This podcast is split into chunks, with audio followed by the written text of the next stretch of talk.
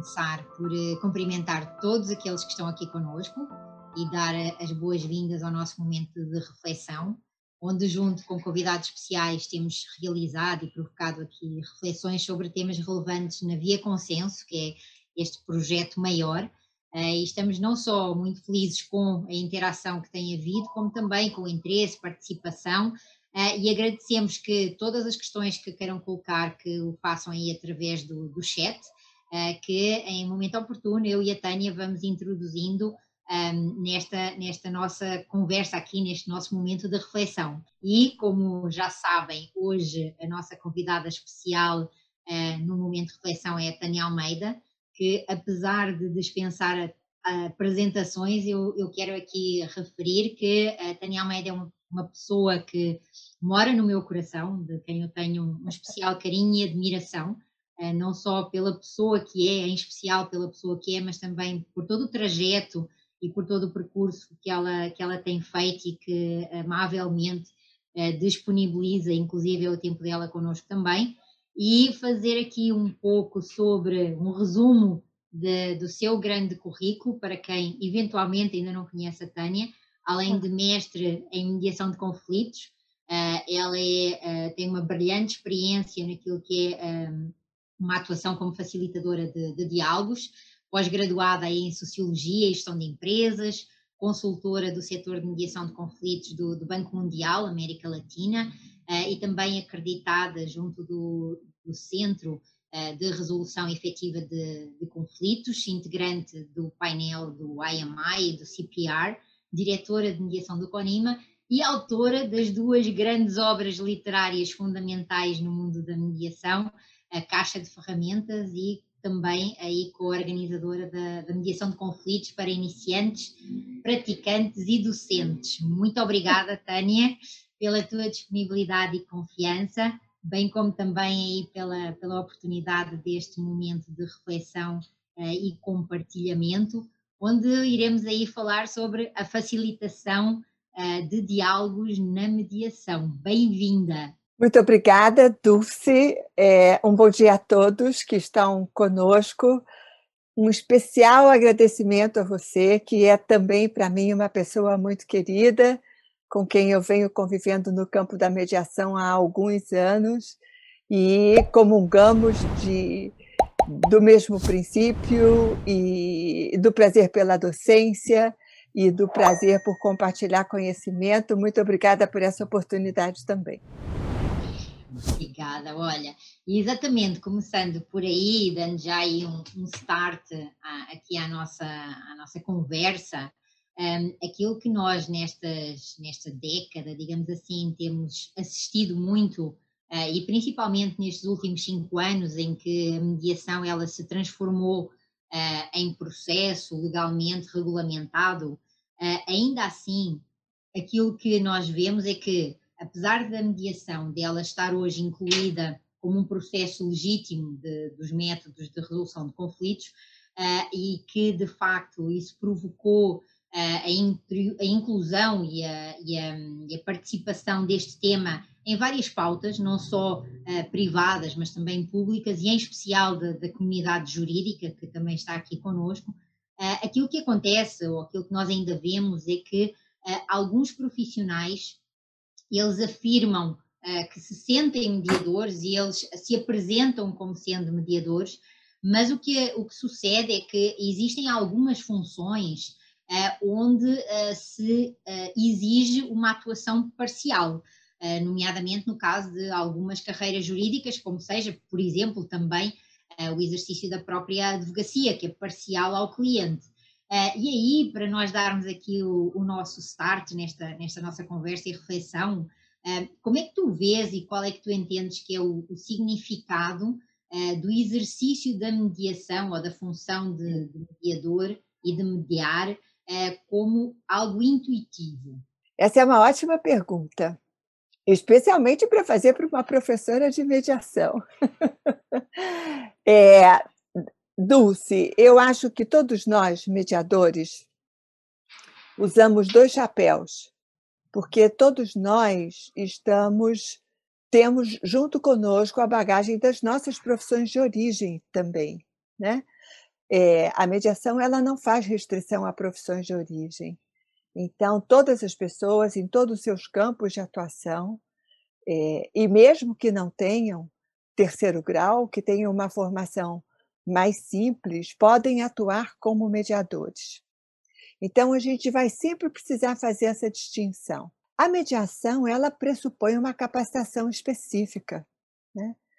E para nós chamarmos de mediação o trabalho que estamos realizando, ele precisa ter o rito natural da mediação, o passo a passo da mediação, em que cada etapa prepara para a etapa seguinte, e precisa ser exercido, essa atuação precisa ser exercida por um profissional que tenha um especial conhecimento do método, das suas técnicas e da sua forma de conduzir. Até porque mediadores serão exclusivamente condutores de um processo de diálogo. Né? A eles não caberá opinar, não caberá sugerir, não caberá julgar. Qual é a expertise de um mediador? É a condução de processos de diálogo com bastante instrumentação, especialmente de comunicação e de negociação. Então, primeiro, para nos reconhecermos como mediadores, precisamos dessa competência. Segundo, que mesmo tendo a capacitação, a nossa profissão de origem ela estará conosco na medida em que ela está encarnada como conhecimento. Então, nós vamos poder fazer perguntas a partir desse conhecimento da nossa profissão de origem, nós vamos poder mapear o caso a partir dessa profissão de origem, mas nós não vamos poder é, opinar a partir da nossa profissão de origem, né? É, levar conhecimento técnico para a mesa de mediação. Então, o nosso chapéu da profissão de origem precisa ficar fora da sala. Algumas pessoas entendem, mas existem, por exemplo, eu trabalho na Defensoria Pública, os defensores foram capacitados e aquele defensor que atua como mediador à mesa, ele não atua como defensor naquele mesmo caso. Então, essa é uma distinção que talvez possa ajudar nas instituições públicas, por exemplo, em que todos podem compor uma equipe e estarem mediadores quando não estiverem exercitando a sua função de origem. Quando essa prática é uma prática intuitiva, ela é feita independente da capacitação, eu preferiria que fosse nomeada como facilitação de diálogos e não como mediação, porque a mediação, a mediação pressupõe um rito específico e pressupõe uma capacitação específica. Mas muitas pessoas têm habilidade para conduzir diálogos. Que ótimo, né? é, utilizem essas habilidades, mas não deem o, o nome de mediação. Chamem de facilitação de diálogos. Eu mesma, quando atuo, por exemplo, em empresas familiares, as empresas familiares têm questões objetivas de uma grandeza imensa, né? E por vezes as questões subjetivas inundam a negociação, né? É, por vezes não, a mediação pressupõe um, um contrato inicial de que firma compromissos, que firma observância de princípios éticos. Eu mesma utilizo às vezes essas minhas habilidades em processos menos formais, porque a legalização da mediação trouxe uma certa formalidade. E eu chamo de facilitação de diálogos. Então, é o convite que eu faço para, mesmo utilizando é, todo esse ferramental da mediação, não atendendo ao seu rito específico, facilitação de diálogos e atuando intuitivamente da mesma forma, que sejam bem-vindos, mas que a gente possa fazer essa distinção. Quando a mediação começou no Brasil, a grande distinção era com conciliação, né? E nós fizemos muito esforço para mostrar são primos, mas não são sinônimos, sabe? Porque se fossem sinônimos, a gente não ia precisar dos dois instrumentos. E o nosso sistema multiportas ia ficar empobrecido, com menos um, um instrumento, com menos uma metodologia. Então, interessante que a gente possa fazer essas distinções conceituais e também na forma de atuar, que possamos sempre usar das nossas habilidades, mas nomear corretamente para podermos formar uma, uma cultura. É assim que eu penso. Eu não sei como você vê essa questão também. É, eu, eu concordo e subscrevo na íntegra uh, todas as palavras que tu disseste, uh, e até porque eu vivenciei-as muito na prática. Eu recordo que a primeira vez que eu tive acesso àquilo que é a formação em mediação foi fazendo um curso de, de mediadora lá em 2002, 2003, foi quando eu iniciei a minha formação e eu era advogada. Então eu pensava como advogada. E quando comecei a ter contacto com uh, temas, com áreas, com ferramentas, com técnicas do processo de mediação, eu dizia muitas das vezes: Ah, mas isso eu faço, ah, mas isso eu uso, ah, mas isso eu aplico. E, e, e é muito interessante tu dizeres isso, de que uh, de trazeres que sermos especialistas em facilitação de diálogos não significa que estamos a ser mediadores e muito menos que estamos no papel de mediador. Então é, é quase como se nós estivéssemos aí a investir-nos num papel uh, que tem uma função, que com a lei de mediação do Brasil e com o Código de Processo Civil e já de alguma forma com a Resolução 125, ela vinha a trazer um corpo.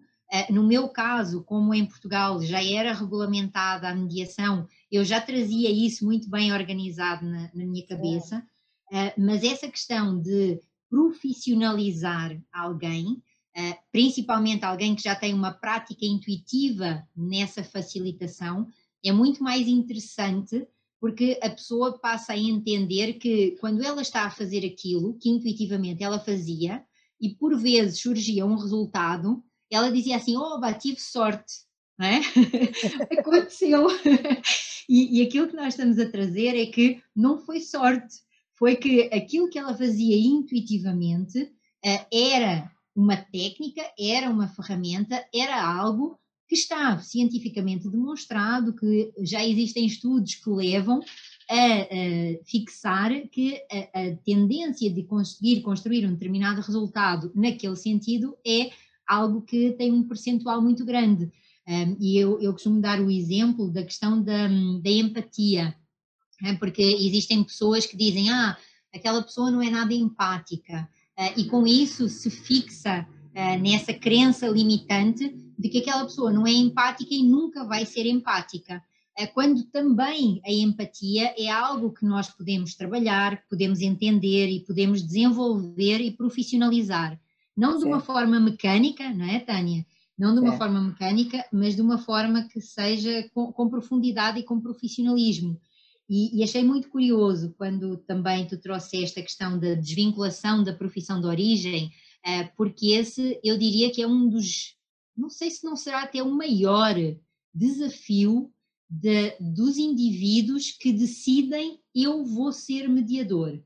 E quando esse indivíduo diz assim, olha, eu além de ser mediador, eu vou continuar a praticar a minha profissão de origem, eh, eu aí diria que é um, é um duplo desafio, eh, porque eh, são dois chapéus, como tu estavas a dizer, não é? São dois chapéus na mesma pessoa. E existe também algumas questões em relação ao que é que significa essa desvinculação e ao que é que significa, por exemplo, a escolha do mediador e os critérios uh, que levam os outros profissionais, designadamente os advogados, quando escolhem um mediador, uh, porque é que eles escolhem aquele mediador e não o outro, e até que ponto é que o currículo daquele mediador e a sua origem têm ou não influência nessa escolha, como tu dizias, de estar impregnado. Como é que tu vês isso tudo aí também? Então, é, você sabe, é, eu nós duas trabalhamos na docência, né? e eu coordeno um curso que ocorre semestralmente e nem todas as pessoas que vão a, a, ao curso querem ser mediadores. Então, isso também nos ajuda nessa distinção que a gente está empenhada agora em fazer. 60% da turma vai para a prática, porque na capacitação nós precisamos ainda agregar a prática supervisionada, é, que vai nos ajudar, inclusive, a fazer distinção com as nossas profissões de origem, né? uhum. né? E os, os outros 40% vão para aprimorar habilidades. Então, você pode ser gestor, você pode ser terapeuta, você pode ser advogado e aprimorar habilidades para a condução de negociações do dia a dia, para a coordenação de equipes, né? para, aqueles que são gestores, por exemplo. Né? Então, isso também nos ajuda a, a fazer essa distinção. Nós trabalhamos com uma planilha de competências e a capacitação ela não fica só vinculada à carga horária, o cumprimento da carga horária. Aquela pessoa precisa ticar lá uma série de aprimoramentos nas suas competências. E um dos aprimoramentos é a boa distinção com a profissão de origem. Né? É, é claro que está tão encarnada a nossa profissão de origem que ela pode aparecer no nosso estilo. Então, uhum. eu diria que quando trabalho com os advogados na capacitação, eles têm um estilo mais diretivo. Né? Quando trabalho com as pessoas que vêm da área da saúde, eu diria que elas têm um estilo mais subjetivo. Os primeiros, às vezes, são diretivos demais e precisam dar um polimento. e os segundos, às vezes, são subjetivos demais e também precisam dar um polimento, né? Então, é, o, o que a gente precisa saber é que esse lugar é um lugar diferenciado. Se a gente estiver fazendo muito parecido com o que já fazia, desconfia. Desconfia, porque tem aí alguma distinção que não se está é, dando conta, né? E essa é uma esse aprimoramento na realidade ele é do dia a dia, porque os casos nos convidam a nos aproximarmos de conhecimentos já estabelecidos. E se a gente não tomar cuidado, eles acabam é, invadindo a nossa, a nossa tarefa de mediadores. A mediação, quando recomenda decisão qualificada, esse é um dos cuidados que os mediadores precisam tomar na condução, significa que as partes precisam estar muito bem informadas sobre o que elas estão decidindo. E isso significa que todos os profissionais que podem oferecer olhar técnico que não sejam o mediador são muito bem-vindos.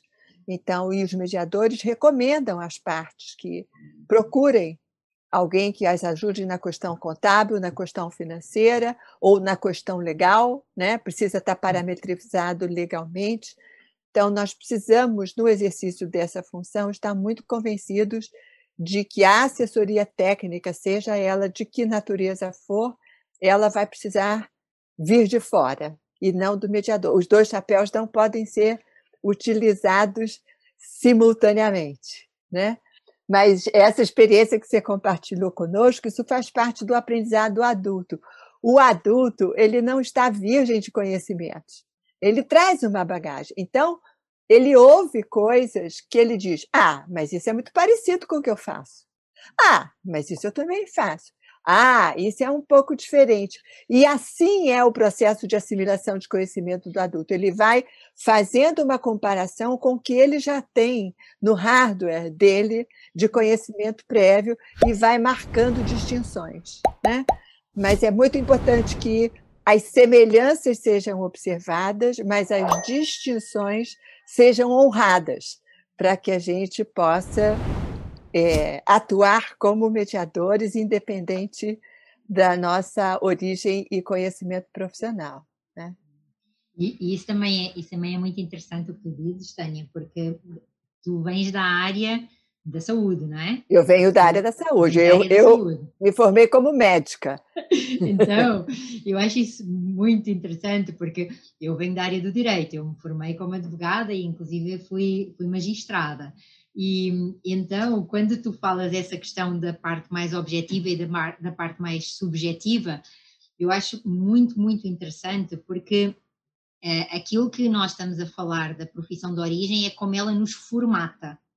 E aquilo que nós falamos quando nós mencionamos a formação dos mediadores é como a mediação desformata. Pelo menos eu vejo dessa forma. Quando, quando tu estavas a falar de, da relação do, da quantidade de profissionais que procuram uma formação em mediação e os teus cursos que são absolutamente maravilhosos e que desde já eu recomendo uh, como mediadores e toda a profissionalização e toda essa tua preocupação no desenvolvimento de competências foi exatamente uh, dentro dessa lógica e dentro dessa filosofia de uh, eu começar a verificar que haviam muitos profissionais da, da área do direito, da, da, área da advocacia, que iam fazer a formação em mediação, mas eles não, não primeiro não sabiam se queriam ou não ser mediadores, e quando descobriram o que, é que era mesmo a mediação, eles disseram: não, isso não é para mim.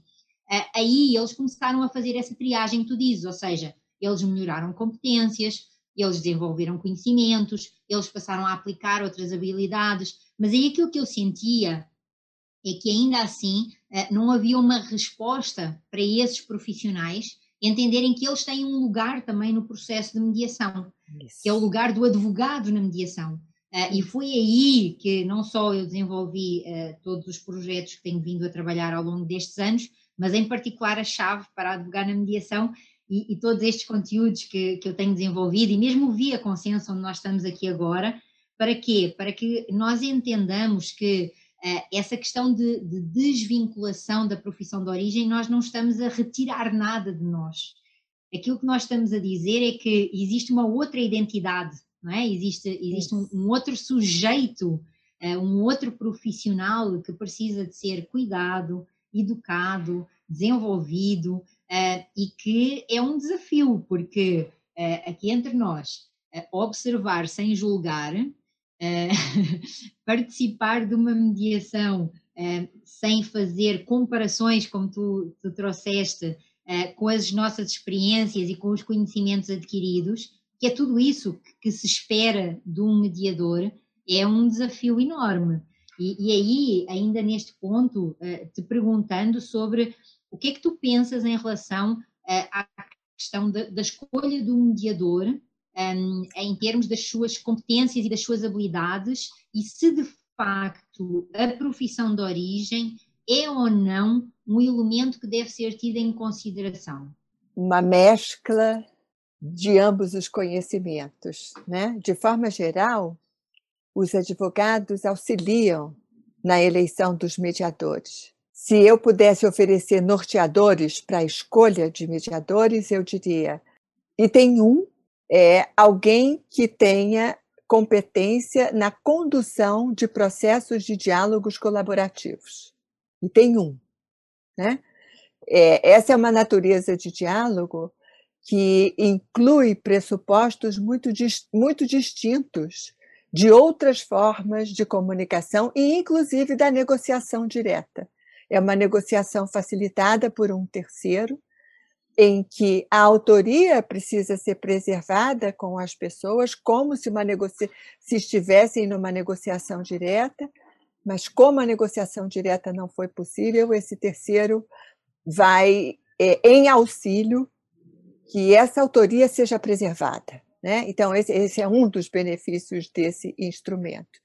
Então, para escolher um mediador, eu acho que o quesito primeiro é quem tenha especial conhecimento na condução dessa natureza de processos de diálogos, porque muitas outras conversas resultam em acordo, né? Mas uhum. não são mediação, né? Então essa, esse diálogo ele tem uma natureza própria. Primeira coisa, é, o conhecimento na área que será mediada, em, em que medida ele é essencial? Eu diria que ele é menos essencial do que a competência na condução dessa natureza de diálogo, porque o aporte técnico virá de fora. Né? Se o mediador fosse decisor, ele precisaria ter especial conhecimento na área que está sendo mediada, porque ele teria que opinar e ele teria que oferecer um resultado. Na medida em que ele faz com que o diálogo aconteça, ele não precisa ter especial conhecimento naquela área, mas ele é bom que ele tenha algum conhecimento naquela área, porque senão ele nem consegue fazer perguntas adequadas. Uhum. Né? É, eu, se for mediar uma questão de óleo e gás, eu não vou saber, eu vou saber fazer muitas perguntas, mas não vou saber algumas perguntas que são da especificidade da matéria. E talvez eu não entenda parte da linguagem que está sendo trazido pelas partes. Né? Então, algum conhecimento na matéria, Dulce? Eu acredito que sim, que é necessário. E acho que a maneira de contornar isso é que esse conjunto de conhecimentos não, não precisam estar todos em uma mesma pessoa. A comediação pode trazer uma atuação complementar. Eu trabalho sempre em comediação, porque depois de todos esses anos é, de prática, eu fiquei muito esperta na condução de processos de diálogo. Mas, às vezes, são temas que exigem um, um conhecimento mais específico para poder transitar neles. Então, eu tenho sempre um mediador que tem um especial conhecimento na matéria mediada. Mas eu diria que, em primeiro lugar, competência na condução dessa natureza de processo, e logo na sequência, não necessariamente um conhecimento especial, mas algum conhecimento, sim, na área mediada, para que possa transitar, entender a linguagem e fazer perguntas específicas. É, isso, é, isso é muito interessante, eu, eu, também concordo com aquilo que tu estás a dizer. a minha experiência tem sido só um pouquinho diferente no seguinte sentido, mas que acho que estamos a dizer a mesma coisa, que é, eu também considero que é preciso algum conhecimento, mas não é necessário uma especialização se nós tivermos advogados. Isto é, os advogados são aqueles que vão trazer a linguagem técnica, são aqueles que vão trazer a linguagem da especificidade do que está sendo trabalhado. Uh, e por vezes não ter esse conhecimento mais profundo do tema, pelo menos a mim já me aconteceu, é. uh, de eu ter perguntas que eu posso legitimamente fazê-las, porque eu não vou ter nenhum rótulo, como assim está a fazer essa pergunta? Porque eles já sabem que eu não sou expert na matéria, mas que é a pergunta que desencadeia que eles verificam, eh, que eles verifiquem que estavam a falar com percepções diferentes da mesma situação, ou seja, que eles tinham eventualmente uma definição diferente do mesmo assunto técnico.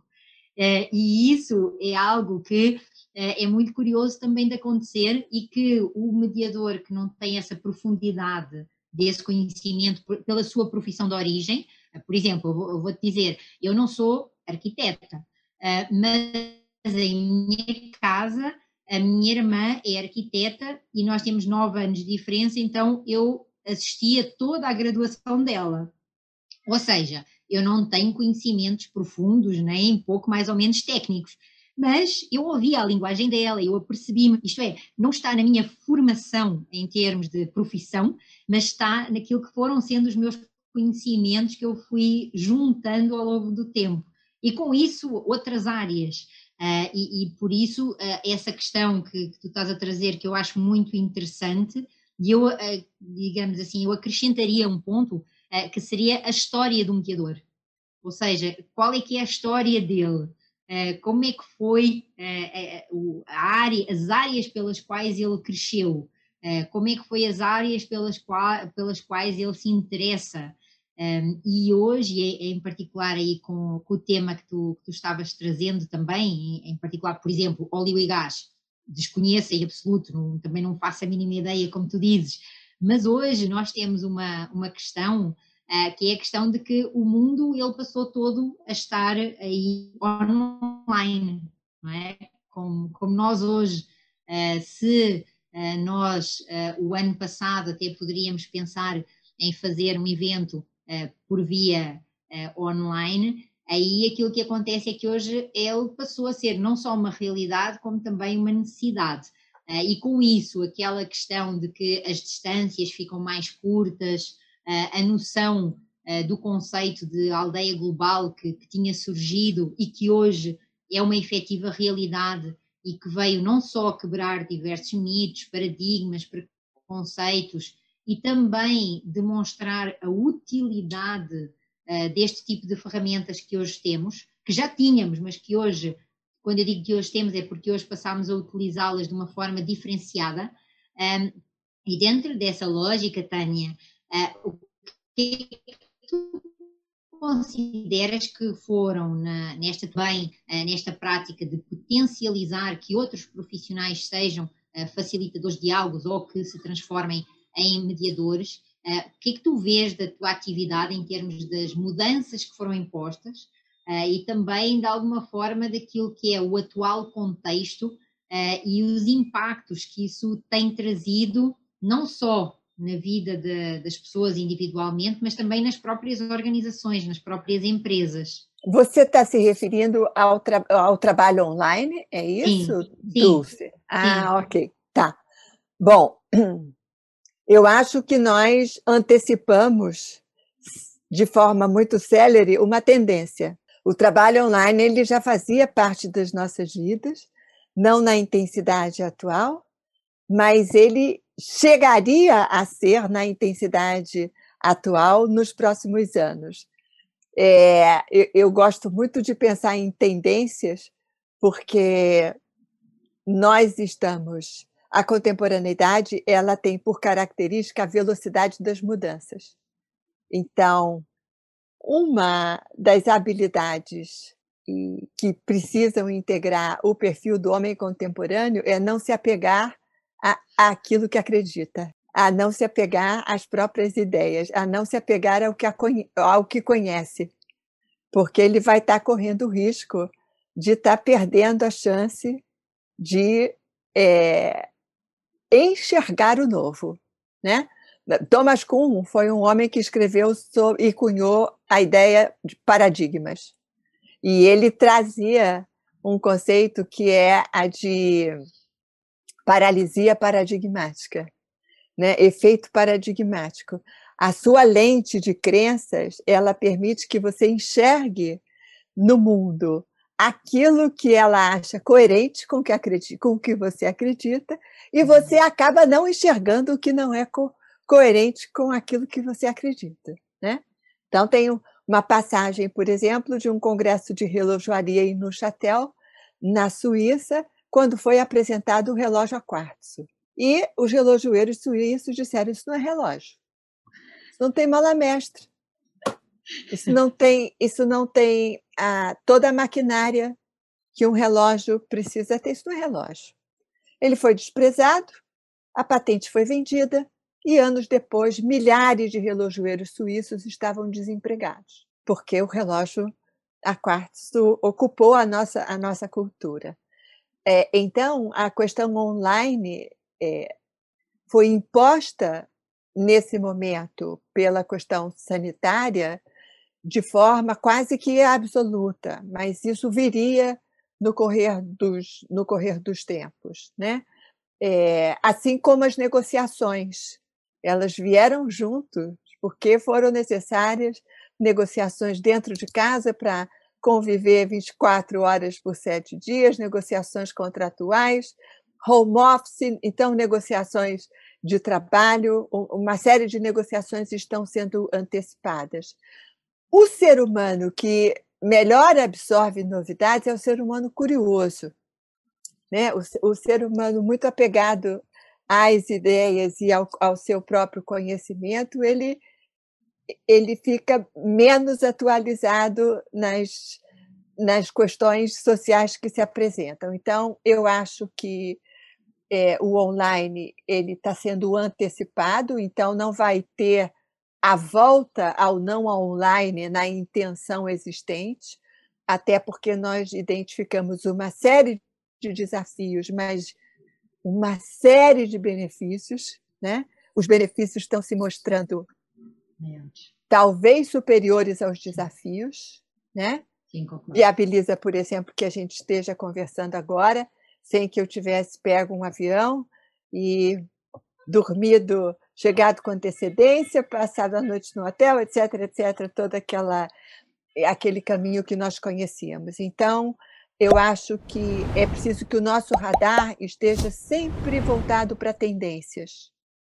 E como a nossa plateia de advogados é muito grande, fiquem atentos a um sistema multiportas de resolução de conflitos, porque ele não vai incluir só a mediação, ele vai incluir cada vez mais métodos pautados no diálogo. Já existem dezenas desses métodos, se nós formos numa Câmara Internacional, por exemplo, nós vamos encontrar. Então, é, atenção com as tendências, Existe uma advogada canadense, chama-se Julie McFarlane, que escreveu sobre o novo advogado, The New Lawyer.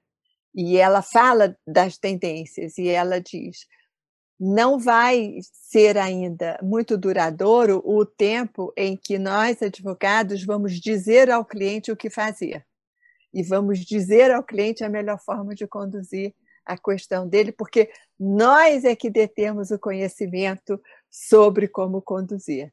Vai chegar a época em que o cliente vai chegar para nós e vai dizer: Eu quero que seja conduzido dessa forma. Né? Eu quero mediação, eu quero dispute board, eu quero é, uma negociação direta. Então, eu vejo com muito bons olhos, voltando à questão do online, e acho que a gente talvez pudesse Vou parar para respirar um pouquinho e para você também poder contribuir com seu conhecimento, mas quem sabe na sequência a gente pode falar dos desafios e dos benefícios desse mundo da mediação online, certo? Questões da tecnologia, não é? Ou seja, estávamos a falar aí das, das questões positivas e das questões menos positivas, e aquilo que nós temos é, é exatamente isso, mas eu, eu, estava a referir quando tu falavas da, do termo do desapego, que ele é um termo, é um termo muito interessante, um, porque principalmente na área jurídica, uh, e aí tem a ver com a nossa tal, com a nossa formação de base, um, o jurista ele precisa de ter segurança, porque se ele não tiver segurança, ele não consegue dar segurança ao seu cliente. Uh, e, e, quando, um, como é que essa segurança nos é dada quando nós uh, não temos uma obrigação de resultado, mas temos uma obrigação de meio e ainda assim o cliente tem uma expectativa sempre de resultado. Um, e nós próprios também acabamos por ter essa expectativa de resultado, porque é aí que nós medimos o nosso sucesso. Uh, e, e, aí é muito, é muito engraçado uh, pensar nessa questão da, da facilitação dos diálogos, uh, porque quando, quando tu falas de que, e trazes esse exemplo do, do novo advogado que nós estamos aqui a falar, e dele estar preparado para o inusitado, eh, eu diria que ele precisa de continuar a ser especialista no direito material, ou seja, ele precisa de, de, continuar a ser especialista numa determinada área de relações e de inter-relações, mas ao nível do processo, ele também precisa de mudar as suas lentes uh, para que essas lentes elas passem a ser, ao invés de uma lente uh, que seja apenas com um foco, eh, que é ou aquela parte que ele já fazia extrajudicial no escritório, de elaboração de contratos, de elaboração de cláusulas, ou até mesmo de uma situação de uma negociação relativamente simples, para ele, ou ele judicializava lá no finalzinho, para ele virar esse funil ao contrário e ele identificar que quando o seu cliente chega uh, nessa sua prática de facilitação de diálogos, ele precisa de entender que ele tem limites Uh, e, e, isso, entender que tem limites, não significa reconhecer incompetências, no sentido de que eu não presto, não é? Mas sim no sentido de que há determinadas situações que são melhor resolvidas, são melhor desenvolvidas se tivermos outros profissionais. Então, por exemplo, se eu como advogada identifico que o meu cliente ele está emocionalmente frágil uh, e que ele eventualmente precisa de uma ajuda e de um apoio de um psicoterapeuta, eu vou precisar de lhe dizer que eu não tenho essas habilidades, eu não tenho essas competências, mas que nós até podemos trabalhar juntos. Isto é, pode haver até um intercâmbio uh, em relação a essa situação. Da mesma forma, quando, quando nós estamos a, a falar e abordar a questão do online uh, e, e, a questão dessas nossas limitações e daquilo que é o inusitado, uh, eu, eu lembro-me sempre de que quando foi a informatização dos processos em Portugal, eh, houve alguns colegas que deixaram simplesmente a advocacia, porque eles entenderam que eles não se conseguiam atualizar. E aí, aquilo que acontecia com os mais jovens era: não, espera, eu ajudo-te, vamos lá, vamos juntos, não é? E o que eu sinto hoje, com esta passagem também que nós estamos a fazer, eh, em que muitas das pessoas eh, não dão conta de olhar para a sua imagem porque se nós estivéssemos as duas fisicamente, eu estava a olhar para ti e a ver-te e tu estavas a olhar para mim e a ver-me. E nós trabalhando no online, nós não só enxergamos os outros, como somos forçados a nos enxergarmos a nós mesmos. E, e, isso é algo que, que eu não sei o que é que vai trazer, porque a minha área não é a área da saúde, nem a área da psicologia, nem das terapias, mas certamente que isso vai ter alguma influência no desenvolvimento de alguma coisa aqui nestas, nestas nossas cabeças. Um, e, e é, é, é, é, interessante, do meu ponto de vista, nós identificarmos que isso significa não só este mundo global, uh, ele passou a ser uma aldeia, então nós, nós estamos mesmo próximos, e que também está demonstrado que aqui não acontece a questão da, de, um, de um distanciamento social, não é? porque nós continuamos a ter esta proximidade de utilizar em nosso próprio favor eh, esta questão do tempo, eh, esta questão da celeridade com que nós conseguimos ter uma reunião e encontrar alguns combinados, ou pelo menos alguns pontos, ou identificar qual é que é o processo mais adequado para resolver aquela situação em, concreta, em concreto, e que nem todas as situações uh, são possíveis de serem resolvidas em, por exemplo, através da mediação. Há processos que têm que ter outras, outro tipo de soluções.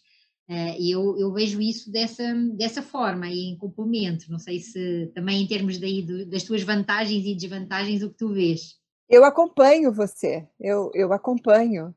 É, o que a gente, os desafios, alguns desafios são muito concretos, que é uma boa internet, por exemplo.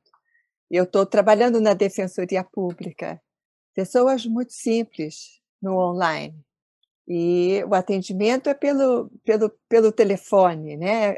Muitos não têm computador, então é, o, o, Zoom é, funciona através do celular. Então é preciso, é, às vezes, vencer esse desafio da, da inexistência de, de condições favoráveis, né? às vezes nem são ideais, mas são favoráveis a gente precisa instruir as partes a lidarem, às vezes, com o eletrônico, porque às vezes é uma, é uma primeira vez. De qualquer forma, as salas de mediação é, por plataforma, elas têm suas peculiaridades, então a gente precisa dizer como é que vai se dar a reunião privada, a gente precisa esclarecer sobre o sigilo. É, eu, por exemplo, na Câmara, eu não trabalho com o recurso do chat, por conta do sigilo.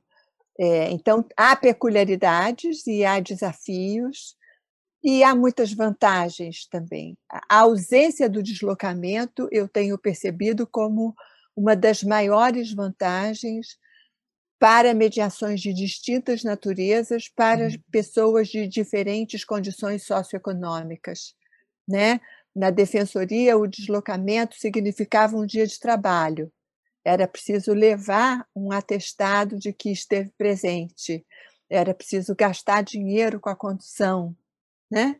É, e nos casos mais complexos ou, ou num cenário empresarial mais sofisticado, da mesma forma, né? Não, não precisar pegar o avião, ir para o hotel, dispor um dia inteiro para estar na mediação, é, isso faz muita diferença. Acho que trouxe uma civilidade para o diálogo, porque pelo online só um pode falar cada vez.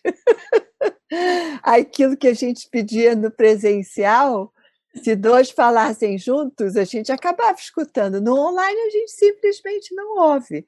Então, as pessoas vão se habituando a falas mais curtas, mais objetivas e o nível de escuta fica ampliado em qualidade, do meu ponto de vista, porque você precisa colocar atenção naquela voz que a tela está mostrando com aquele iluminado em volta do, da fotografia da pessoa, que é ela que está falando. Né? Então, acho que traz maior objetividade, acho, acho que traz mais concessão, acho que traz mais foco, né? E acho que para algumas pessoas em que o contato físico não era desejado, né? O online permite, a tela traz essa segurança, o que não impede que o diálogo aconteça.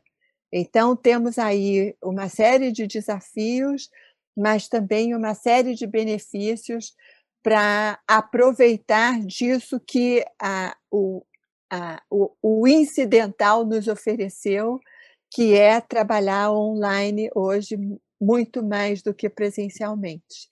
Né? Eu, eu, por exemplo, Dulce, eu, hum. a minha rotina em alguns aspectos mudou para melhor, em termos de qualidade do uso do tempo, Uhum. E eu tenho convicção que eu não vou voltar para o regime segunda a sexta, seis e meia, oito horas da noite, fora de casa. eu tenho certeza que eu farei parte do conjunto de populações que vai adotar o híbrido dessa história. Né? É, eu estou contigo e o, o meu híbrido também vai ser mais em casa do que fora de casa. E eu estava a escutar e estava-me a lembrar de que um dos elementos que eu também acho, acho muito interessante uh, desta, desta mudança do online e das mediações online é a questão da tolerância. Porque uh, em relação ao tempo, ou seja, por exemplo, ao início do evento, Uh, por vezes até se cria alguma ansiedade de, de, começar mais cedo ou de começar exatamente na hora.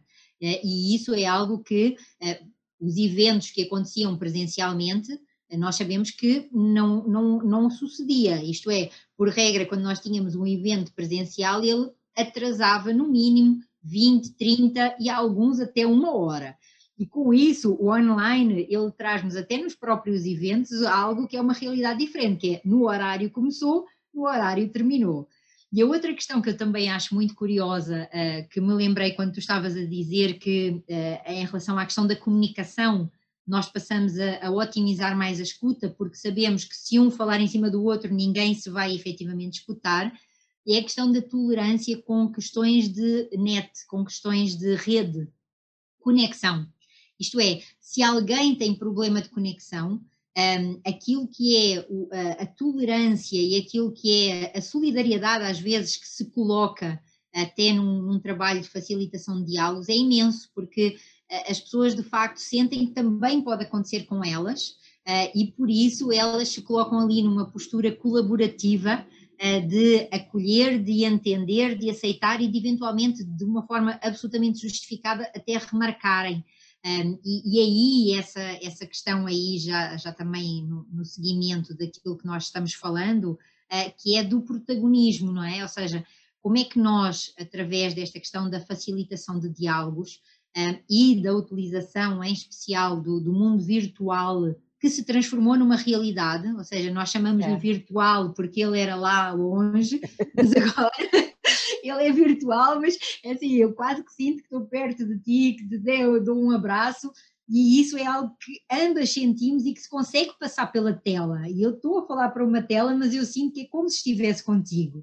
Então, como é que essa questão do, do protagonismo, tu também acabas por, por hoje vivenciar e sentir naquilo que é o teu desenvolvimento, naquilo que é a tua prática, em especial em relação aos vários atores, aos vários sujeitos que fazem com que, por exemplo, um processo de mediação uh, se realize, porque nós temos a figura do mediador, sem o qual não há mediação, dos mediados, sem o qual não há conflito para mediar, e também, eventualmente, dos advogados, que precisam de trazer um respaldo jurídico daquela situação e identificar um resultado que esteja dentro da legalidade. Mas como, como se trabalhar esses protagonismos e como é que tu vês que as pessoas uh, estão a assumir mais uh, a, sua, a sua posição na resolução dos seus próprios problemas?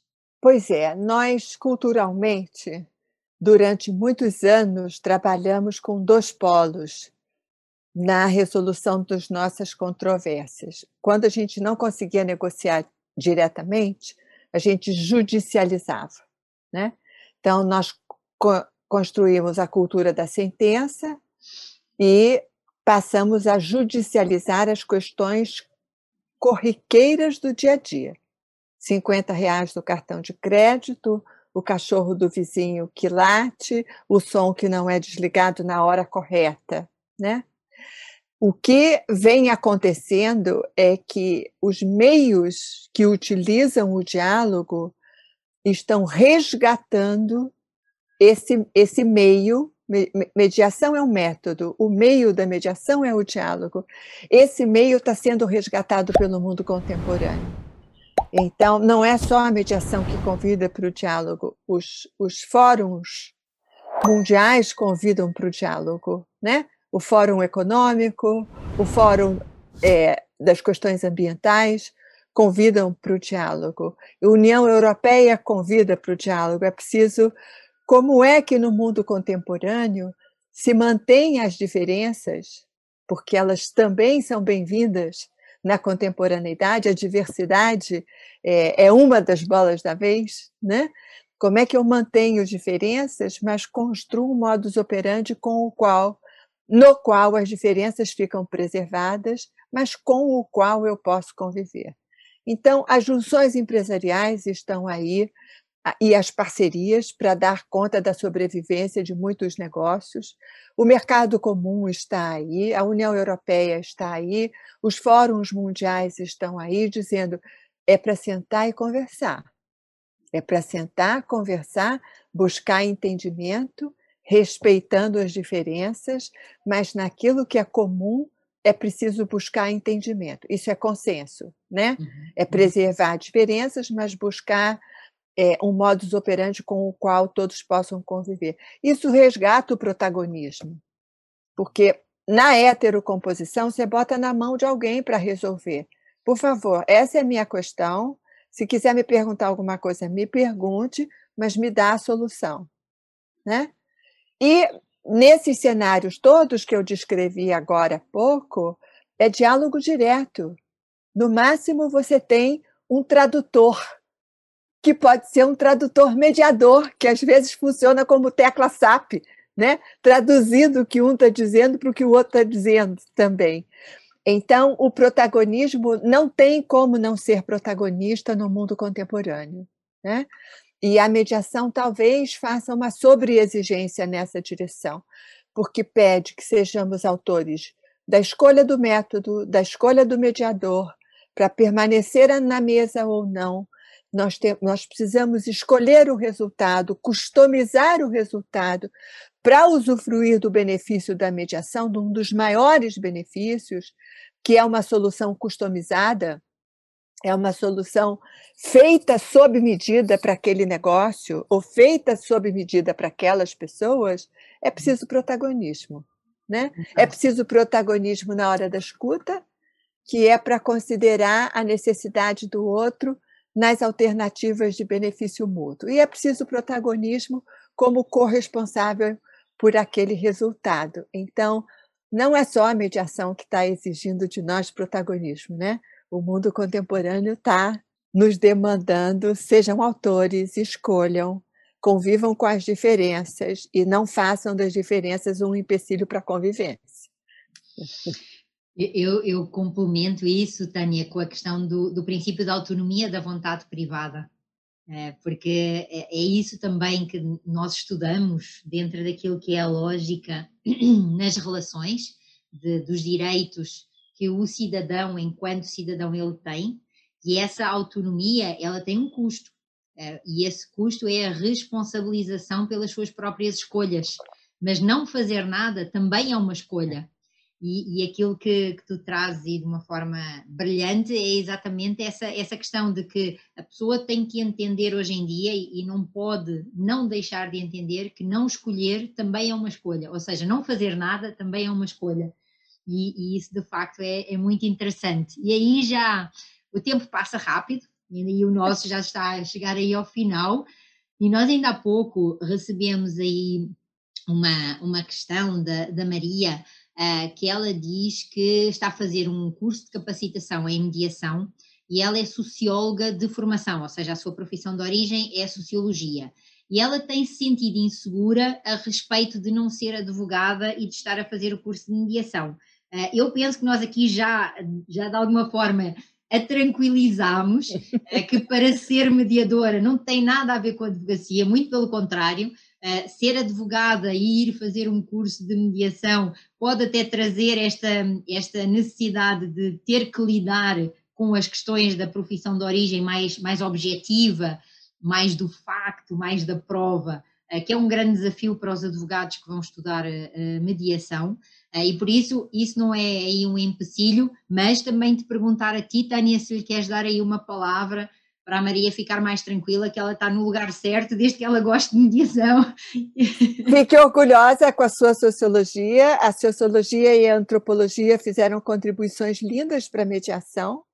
Você se lembre disso quando estiver se sentindo a menor, ou conte para os seus colegas a ideia de rede que a mediação abre a mesa para as redes de pertinência das partes envolvidas vem da sociologia, né? A ideia de protagonismo vem da antropologia e a sociologia prestigia muitíssimo também o protagonismo.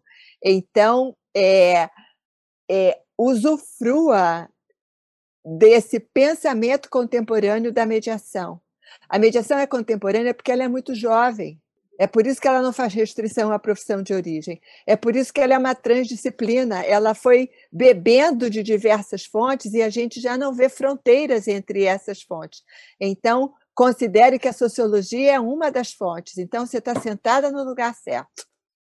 Legal, é isso mesmo, Maria. E, e, e essa, essa questão que a, que a Tânia traz da transdisciplina, no meu caso concreto, foi aquilo que me disse assim: estou no lugar certo, porque é o lugar onde eu não tenho limitações de estudo. Isto é, qualquer área do conhecimento, inclusive as matemáticas aplicadas, uma das questões que nós estudamos dentro da mediação é exatamente, por exemplo, a teoria dos jogos. Ela serve para quê? Ela serve para nós desenvolver, desenvolvermos conhecimentos de lógica e que também vêm da matemática aplicada para essa abrangência grande. Então, está no lugar certo desde que queira estudar e aprender sempre coisas novas, porque não há monotonia na mediação, né? E aí, Tânia, já aqui mesmo para o finalzinho, o Fernando também nos colocou aqui uma questão a dizer o seguinte, que, que ele gostaria de saber uh, qual aí a nossa opinião sobre a possibilidade uh, do profissional, do, do facilitador de diálogos, de adotar, um, a, de adotar modelos ou métodos mistos. E ele fala aqui no MEDCONS, mediação conciliação. Uh, então, eh, eu, eu, penso que nós temos que fazer aqui uma distinção entre facilitadores de diálogos e mediadores e adotarmos estes métodos, mas aí passo-te a bola para ti. É, eu não gosto de, do MEDCON, né? É, porque é, a gente corre o risco de não ter fronteiras nítidas entre os dois instrumentos. Eu gosto do MED-ARB, eu gosto do ARB-MED. É tão nítida a fronteira que não há dúvida quando a gente está no cenário e quando a gente está no outro. Né? Então, eu prefiro, se houver esse mix, que se chame de facilitação de diálogos, né? voltando ao tema que a gente visitou lá no comecinho. Isso, né? perfeito. Eu subscrevo na íntegra. Para mim, eh, não existe essa questão de que há modelos de mediação e que há um modelo de mediação mais facilitador e há um modelo de mediação um, ehm, que é mais avaliativo. Uh, isso para mim são escolas de negociação uh, e não método em termos do processo de mediação. Quando nós falamos de facilitadores de diálogo, aí é facilitador de diálogo, ponto. Eh, nós não estamos a introduzir-nos em que tipo ou que estilo de processo. É aquilo que forem as características e o perfil da pessoa. Eh, mas, de facto, mediação e conciliação, elas têm uma linha muito ténua de diferença, eh, mas que no meu caso eu tenho, eu tenho inclusive utilizado essa linha para considerar a conciliação como um método híbrido. Porquê? Porque apesar dela ser um modelo de autocomposição onde os próprios intervenientes vão decidir qual é que é o seu resultado, a partir do momento em que eu tenho um terceiro eh, que está legitimado para dar uma sugestão, dar, receber uma sugestão condiciona as nossas vidas. E por isso eu entendo que receber uma sugestão condiciona a minha autonomia. Logo, ele não é heterocompositivo, porque o conciliador não vai impor uma solução, mas a sua sugestão pode condicionar a minha decisão. E por isso eu também diria que fazer um método misto de mediação-conciliação não se deve de, não, não faz sentido uh, para mim e muito menos ser uh, um mediador a dizer, olha, agora eu estou como mediador, mas agora eu já estou como conciliador. Uh, então são os processos em si que são, que são distintos.